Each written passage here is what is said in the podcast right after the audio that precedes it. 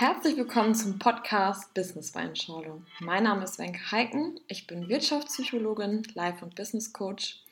Ich unterstütze dich und dein Unternehmen dabei, deinen ganz individuellen Erfolgsweg zu gehen. Mein Name ist Tino Riegmann. Ich bin 360 Grad Life Coach und arbeite mit Unternehmen und privaten Personen zusammen in den Bereichen Partnerschaft, Beziehung, Berufung, Bewusstsein, Verkauf und Network Marketing. Alles, was du für ein erfülltes und glückliches Leben brauchst, hast du bereits schon in dir. Auf dem Weg zu deinem persönlichen Glück begleiten wir dich. Wir sind der Host hier im Podcast und dein Reisebegleiter, in dem es darum geht, deinen ganz eigenen Stil und Weg im Job und Leben zu finden und diesen selbstführend und authentisch zu gehen. Ja, schön, dass ihr heute dabei seid. Heute geht es über, um das Thema Ängste. Und zwar ähm, haben wir ein paar Fragen mitgebracht und wollen ja, vielleicht auch mit ein bisschen mehr Leichtigkeit über das Thema Angst sprechen. Ähm, und ich würde starten mit der Frage, ähm, für dich jetzt auch in dem Fall, wo liegt denn der Ursprung deiner Angst? Ähm, ich möchte das heute ganz gerne mal so gestalten, äh, dass du, lieber Zuhörer, dir überlegst, ähm, welche Situationen machen mir Angst? Wann taucht vielleicht auch die Angst auf? Und Genau, wo liegt vielleicht der Ursprung? Wo ist dir diese Angst das aller, allererste Mal begegnet? Ich arbeite ja ganz viel mit Studenten zusammen, die auch vor allem Prüfungsängste haben oder Versagungsängste, dass man eine Erwartung, die man vielleicht auch von jemand anderes aufgedrückt bekommt, ähm, ja, nicht, also Angst davor hat, das irgendwie nicht zu erfüllen.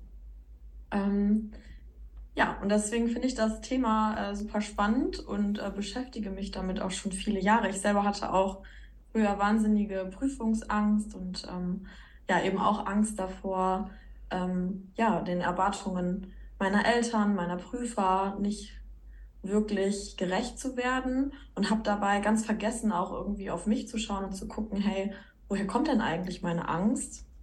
Und ähm, wofür war halt auch vielleicht diese Angst all die Jahre gut? Also das auch nochmal diese Kehrseite zu betrachten, wofür wir heute Ängste brauchen und wofür sind die eigentlich nützlich? Weil wenn wir jetzt auf den Ursprung zurückgehen, ähm, ist es ja auch ganz gut, dass wir vielleicht Erfahrungen gesammelt haben, die nicht so schön waren und wir halt wissen, ah, okay, und deswegen muss ich da auch Angst vor haben. Ich nehme immer gerne dieses Beispiel von einer heißen Herdplatte, wer kennt es nicht? Äh, die Mama hat gesagt, so nicht da drauf passen und man hat sich gedacht, ach, ich muss das aber doch nochmal probieren. Und danach hatte man aber Angst, dass das vielleicht nochmal passiert. Und dafür ist es ja gut oder auch vielleicht auch Menschen zu sortieren, so wir haben da, wir nennen das in der Psychologie auch vor allem so Stereotypen, sagen, okay, ja, diese Kategorie Mensch, die macht mir Angst, weil ähm, ich schon mal eine schlechte Erfahrung mit so einem Menschen gehabt habe, der sieht ähnlich aus. Und manchmal ist es eben auch gar nicht wirklich wahr. Ne? Also der sieht demjenigen vielleicht ähnlich, aber handelt ganz anders. Und dann steckt man diesen Menschen in eine Schublade, obwohl der vielleicht ganz toll ist. Tino, was ploppt da vielleicht bei dir gerade auf, während ich so über das Thema Angst spreche? Ja, zum Glück noch keine Angst, aber ähm, ich hatte jetzt letztens eine Klientin, die hatte einen Unfall mit einem Reh und ihr ist es dann halt wahnsinnig schwer immer gefallen, entspannt und normal Auto zu fahren, weil für sie war es halt immer mit dieser Verbindung, es könnte ja irgendwo links, rechts wieder so ein ähm, Tier rauskommen oder ein Wildschwein oder sonst was und das war für sie dann halt wirklich schon schwer weil sie einfach immer wieder gesagt hat, ja, laut dem Gesetz der Anziehung ziehe ich das denn ja auch an, wenn ich immer wieder in dieser Angst bin. Und das war eigentlich ganz interessant. Also sie wusste schon in Klammern sozusagen, wo das Problem ist, wie du sagst, okay, wo ist denn das Problem entstanden? Das ist halt durch diesen Unfall entstanden. Und das Ding ist ihr fast noch in die Windschutzscheibe reingeflogen. Also die wurde richtig eingedrückt und das Ding lag dann da, sag ich mal, drauf, das arme Tier. Und das ist natürlich schon auch ein krasses Erlebnis mit wahnsinnig viel Emotionen, mit Adrenalin, Stress und auch das ganze Ding danach. Ähm, ja, dann hat sie halt auch ihr Auto verkauft, um das vielleicht schon selbst zu lösen, aber sie hat es halt einfach nicht hinbekommen. Und das finde ich halt schon so eine Sache. Es können ja auch einfach mal wirklich krasse Momente in deinem Leben gewesen sein, wo sich so eine Angst aufgebaut hat. Oder es ist sogar in der Kindheit irgendwas gewesen und du kannst da jetzt gar nicht so bewusst dran denken. Ähm, also wie Wenke das eben schon so schön gesagt hat, also manchmal kann man sich ja fragen, okay, wo kommt die Angst her, wann ist sie entstanden? Viele Dinge sind aber auch in der Kindheit entstanden, unbewusst.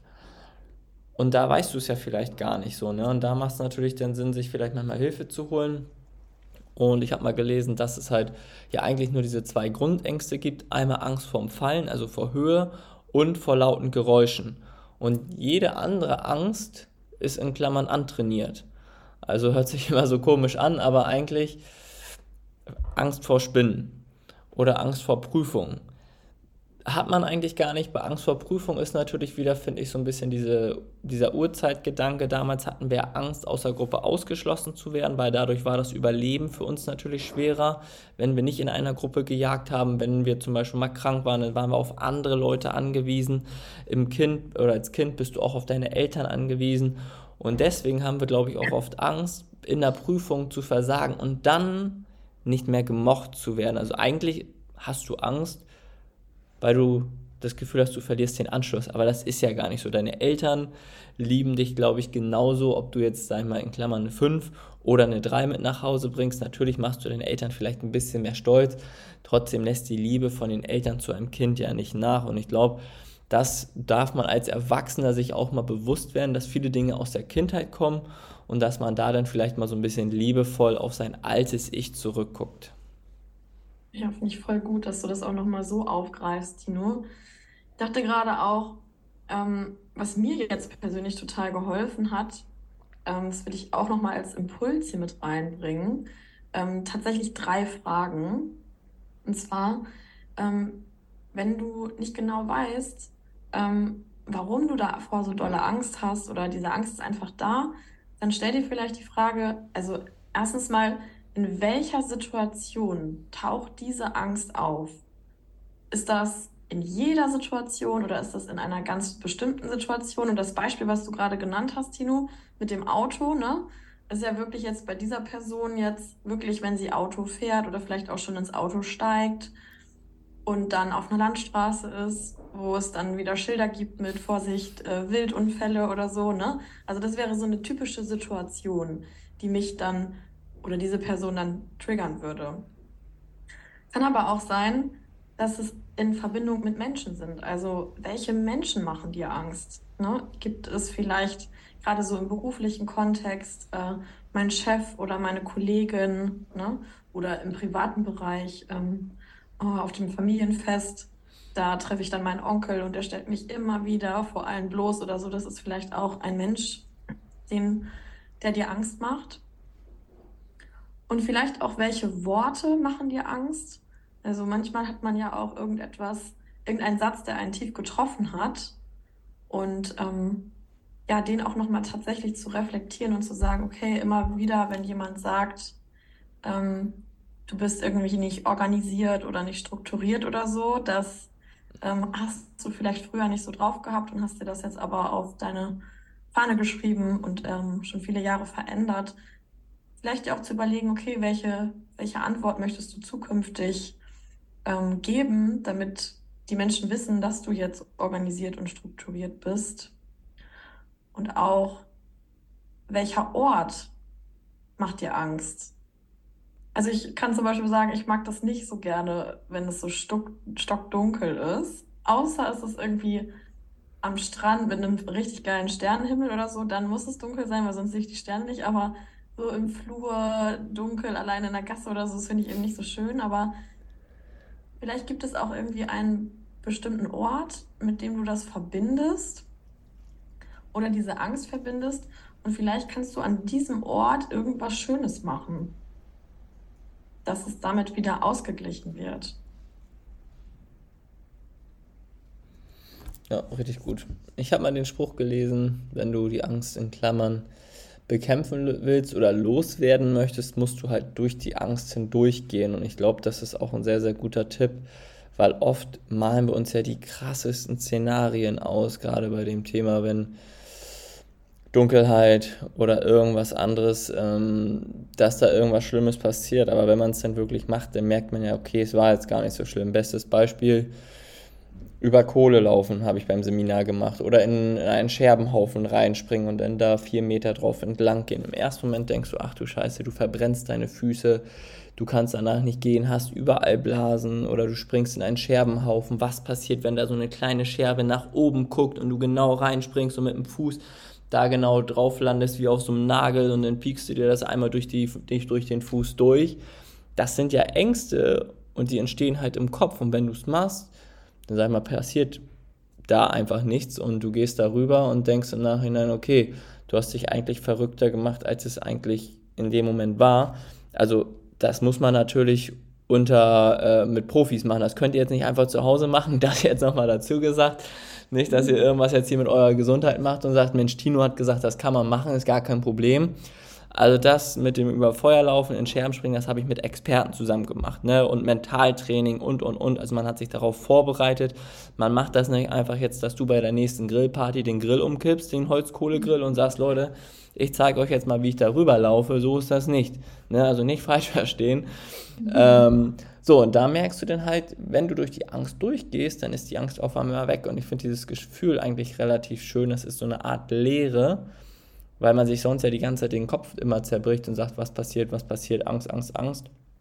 Oder auch in der Partnerschaft, was passiert, wenn mein Partner mich betrügt oder er ist gerade unterwegs oder sie und oh Gott, was macht sie bloß oder hoffentlich geht es ihr gut oder hoffentlich sind da keine anderen Männer oder keine anderen Frauen und macht sich da noch ran oder was auch immer, da hat man ja dann auch oft Angst, dass man den Partner verliert oder irgendwie sowas. Und ich glaube, da ist es auch oft wieder so, nicht bei allen, aber oft so, dass man sich da wieder mehr Gedanken macht, als wenn da irgendwas überhaupt ist. Meist, meistens, wenn wir Männer zusammensitzen, dann labern wir über Gott und die Welt und labern relativ viel Blödsinn. Ähm, dementsprechend, also kann ich von mir aus sagen, dass da nicht relativ unspektakulär ist. Aber eine Frau macht sich da wahrscheinlich schon wieder einen Film und sagt, oh Gott, was machen die denn da eigentlich? Ja, das äh, kann manchmal passieren. Hm. Ähm, ich habe gerade noch ähm, eine Idee gehabt und zwar ähm, das ist eine Methode, mit der ich äh, total gerne arbeite, auch gerade wenn es um das Thema Prüfungsangst geht. Aber die Methode ist eigentlich relativ vielseitig anzuwenden, denn wenn wir uns jetzt die Weltkarte vorstellen würden und wir müssten jetzt unserer Angst einen Kontinent zuordnen, dann sagt das schon relativ viel aus, weil wenn ich jetzt sage, ähm, ja, Europa, ne? Dann frage ich immer gerne so, warum ist es denn jetzt genau Europa? Warum hast du denn Europa gewählt? Ja, da ist immer so viel los und die ist einfach überall. Es steckt irgendwie mit allem in Verbindung. Ne? Wenn jetzt jemand sagt, es ist irgendwie Grönland oder so, ne? Dann ist das halt schon eine sehr spezifische Angst es ist irgendwie Afrika, da ist es schon echt heiß und auch Unmut, also das scheint schon irgendwie so ein bisschen tiefer zu gehen. Also das kann man eben auch ganz gut, vielleicht auch für Mütter oder so, die gerade so bei Schularbeiten oder sowas helfen und gar nicht so wissen, ja, wie groß ist denn jetzt wirklich die Angst auch von meinem Kind? Ist das echt eine schöne Methode, um da auch nochmal ein bisschen näher zu hinterfragen, weil es gibt auch ganz viele Menschen, die sagen, oh Gott, ich habe so eine Angst, ich bin überhaupt nicht vorbereitet und nachher schreiben die eine Eins. Ich weiß nicht, ob ihr die kennt, ich fand die immer besonders schrecklich in der Schule. Ich dachte mir mal so, ja, schade. Aber das, das finde ich eben ist auch echt eine coole Methode und kann ja auch erstmal ganz hilfreich sein, also um überhaupt eine, einen Blick dafür zu bekommen, wie groß die Angst des anderen eigentlich tatsächlich ist. Ja, eine richtig coole Übung. Also kannte ich auch noch nicht. Feiere ich. Jetzt muss man sich natürlich ein bisschen mit der Weltkarte auskennen. Ja, genau, das stimmt. Oh, das kriegen ja, denke ich mal, die meisten hin. Nee, richtig coole Übung. Ähm, Wenke, hast du noch einen anderen Impuls zum Thema Angst? Weil ich finde, dieses Thema ist natürlich relativ groß, aber ich finde natürlich auch, wenn es um Angst geht, muss man das natürlich nicht wahnsinnig in die Länge dehnen, aber meistens hast du ja immer noch einen sehr, sehr coolen Impuls und einen schönen Abschluss. Ja, ich dachte gerade vielleicht, ähm, also auch so ein bisschen zu gucken, wie kriege ich dann eigentlich so eine Lösung für meine Angst? Ne? Also wie kann ich die vielleicht auch ein bisschen kleiner machen oder loslassen? Und da ist es immer nützlich, auch mit dem Ökologie-Check zu arbeiten und zu gucken, hey, also woran hindert mich eigentlich meine Angst? Und wofür ist die aber auch all die Jahre richtig gut gewesen? Ne? Also wenn wir beim Beispiel bleiben von der Prüfungsangst, ähm, ist die eigentlich auch gar nicht so schlecht, weil wenn wir gar keine Angst hätten, würden wir uns vielleicht gar nicht hinsetzen, uns überhaupt mit dem Thema zu beschäftigen, würden vielleicht nicht nochmal diese extra Runde machen und sagen, okay, ich äh, lerne doch nochmal mehr und intensiver und ich gucke mir das Thema an, weil ich habe Angst durchzufallen. Also das auch sich zu hinterfragen und zu sagen, okay, da darf das eigentlich bleiben. Ne?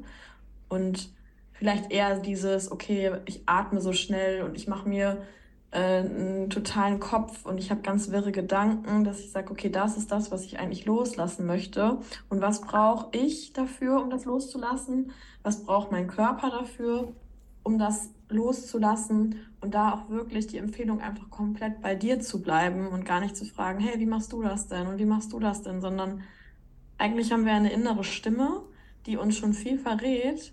Und wenn wir auf die hören, und, und wirklich mal nach innen schauen, dann steckt da sowieso die Lösung für uns drin. Und jetzt haben wir ja heute schon echt auch viele Impulse, also einfach mal so die Frage, ich greife das noch, noch, mal auf.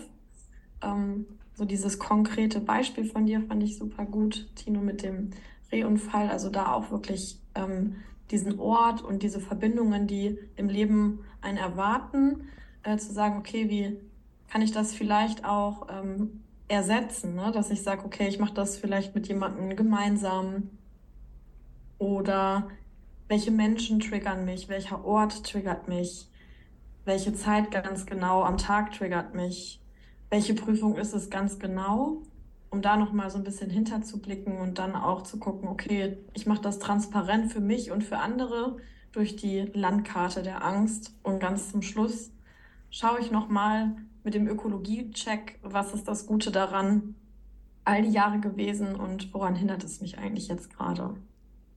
Und ein Impuls noch, gehört die Angst denn wirklich mir oder gehört die jemand anderem? Weil manchmal haben wir ja auch so Hypermütter, nenne ich sie jetzt mal, ne, die sagen, ja, hast du denn auch genug gelernt? Ähm, bist du sicher, dass du gut vorbereitet bist? Ne? Dass man echt schaut, so, ja, also ist es jetzt eigentlich meine Angst oder gehört sie eigentlich jemand anderem? Amen. Amen.